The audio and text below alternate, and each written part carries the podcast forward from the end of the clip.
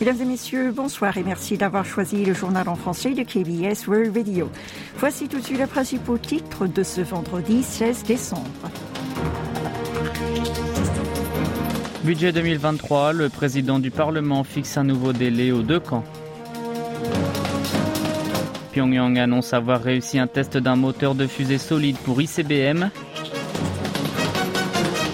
49e jour du drame d'Itaewon, des cérémonies se tiennent dans tout le pays. Et enfin, le cinéma sud-coréen continue à reprendre des couleurs.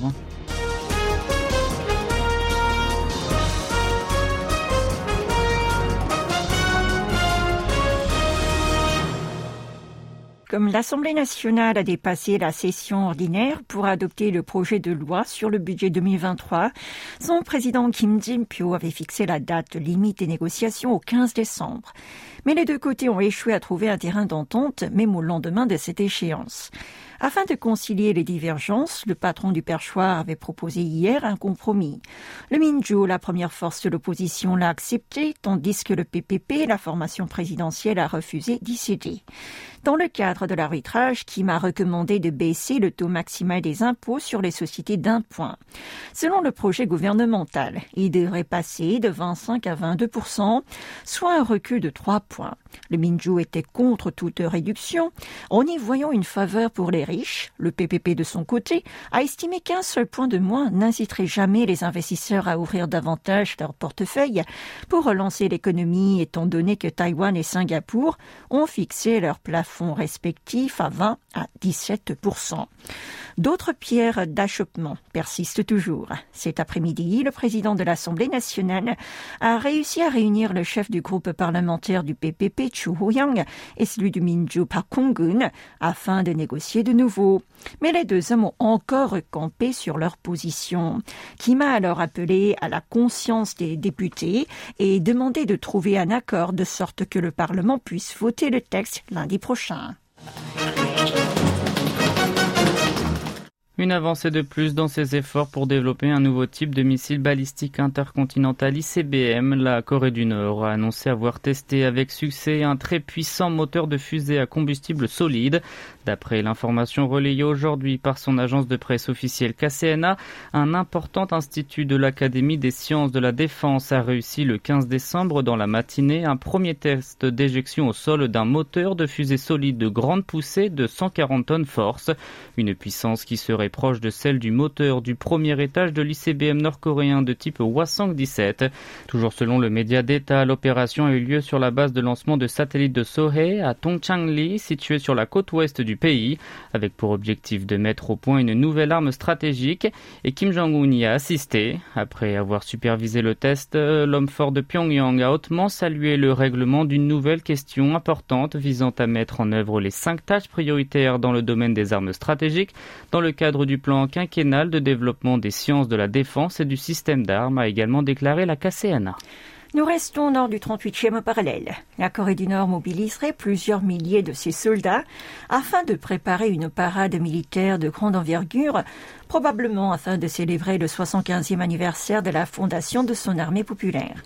Cette information a été rapportée aujourd'hui par NK News. Cette analyse du site web américain spécialisé dans le pays communiste s'est appuyée sur les photos satellites récemment prises au-dessus de l'aéroport Mirim à Pyongyang par Planet Labs. Ce lieu est situé à proximité de la place Kim Il-sung, là où l'armée organise son défilé d'habitude. Selon les clichés, on peut voir un grand nombre de soldats marcher en rang le matin du 9 au 13 décembre sur ce tarmac connu comme étant le terrain d'entraînement de la parade militaire. De plus, le 14 décembre, cet endroit était bondé. L'attroupement laisse penser à une très importante parade militaire mobilisant environ 11 000 soldats. Retour à Séoul, le président de la République a reçu hier le directeur général de l'Agence internationale de l'énergie atomique, l'AIEA, qui achève aujourd'hui une visite de quatre jours à Séoul. Yoon Suk-yeol lui a alors fait part de sa préoccupation à l'égard du développement rapide des programmes nucléaires et balistiques de la Corée du Nord. Du coup, il a sollicité l'agence pour intensifier sa surveillance afin de dissuader le royaume ermite de procéder à un nouvel essai atomique. Le chef de l'État a également tenu à évoquer le fait que ses concitoyens restent inquiets quant au projet de déversement en mer des eaux contaminées de la centrale nucléaire accidentée de Fukushima au Japon, avant d'exhorter l'AIEA à contrôler l'opération de façon scientifique et objective. En retour, Raphaël Grossi a fait preuve de compréhension à l'égard de l'inquiétude de la communauté internationale sur le dossier nucléaire nord-coréen et de promettre tous les efforts de son institution pour empêcher le régime communiste de poursuivre son programme nucléaire. À propos du plan de rejet des eaux contaminées, le patron du gendarme mondial du nucléaire a assuré que celui-ci vérifierait sa transparence et sa sécurité et continuerait en même temps à communiquer étroitement avec Séoul sur ce sujet. Vous êtes à l'écoute du journal en français sur KBS World Radio. Une cérémonie bouddhiste à la mémoire des victimes du drame d'Halloween à Itaewon s'est tenue ce matin au temple Chogi à Séoul. Cette dernière a été organisée pour marquer le 49e jour depuis la tragédie, conformément à la tradition bouddhiste. Et des événements religieux similaires se sont déroulés tout au long de la journée dans tout le territoire. Aux Nations Unies, l'Assemblée générale a adopté hier par consensus les résolutions portant sur la situation des droits humains dans plusieurs pays, dont la Corée du Nord.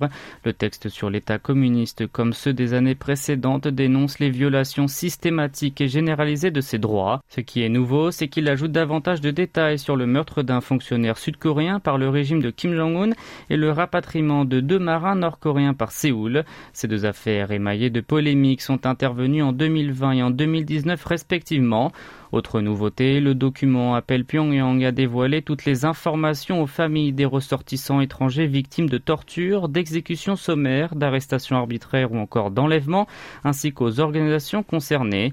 Cet appel semble avoir considérablement pris en compte les revendications des proches du fonctionnaire sud-coréen tué et du gouvernement de Séoul.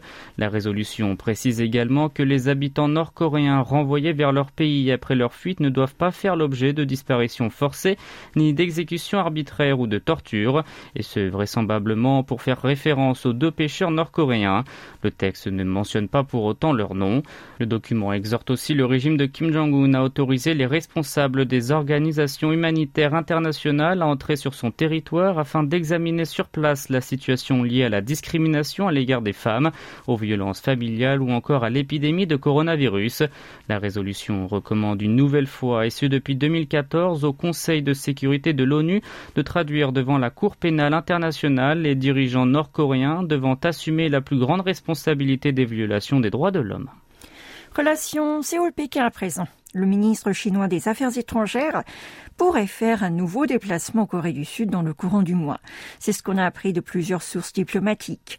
Celles-ci précisent que Séoul et Pékin mènent actuellement des concertations bilatérales en ce sens. Si Wang Yi se rend à Séoul, lui et ses interlocuteurs sud-coréens devront discuter notamment de l'éventuelle venue du président chinois au pays du matin clair. Pourtant, un consensus devrait être trouvé sur le lieu du prochain sommet sud-coréano-chinois, car chacune des deux nations souhaite organiser la première, les visites croisées de Xi Jinping et Yoon Song-yeol.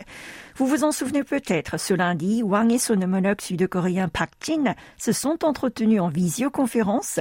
Ils ont alors partagé la nécessité d'accélérer les déplacements de hauts responsables de leur pays. Et pour terminer, au cours des 11 premiers mois de cette année, l'industrie cinématographique sud-coréenne a vu son chiffre d'affaires total dépasser la barre des 1000 milliards de won, soit une première depuis la crise du Covid-19. Il a atteint plus précisément 1002,6 milliards de won, soit 720 millions d'euros. Il s'agit d'une hausse de 100,5% en glissement annuel et de 58% par rapport au niveau de 2019, l'année d'avant la pandémie. Ces données ont été publiées aujourd'hui par le COFIC, l'équivalent du CNC français. Cette performance s'explique notamment par la sortie de quelques films à succès en été et pendant les vacances de Chuseok, la fête traditionnelle des récoltes, telles que The Roundup 2, Top Gun Maverick, Hansang Rising Dragon et Confidential Assignment 2 International.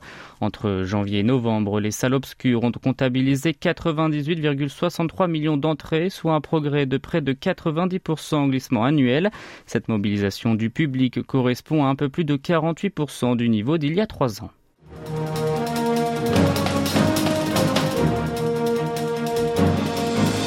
C'est la fin de ce journal qui vous a été présenté par Oh Young et Maxime Lalo. Merci de votre fidélité et bon week-end à l'écoute de KBS World Radio.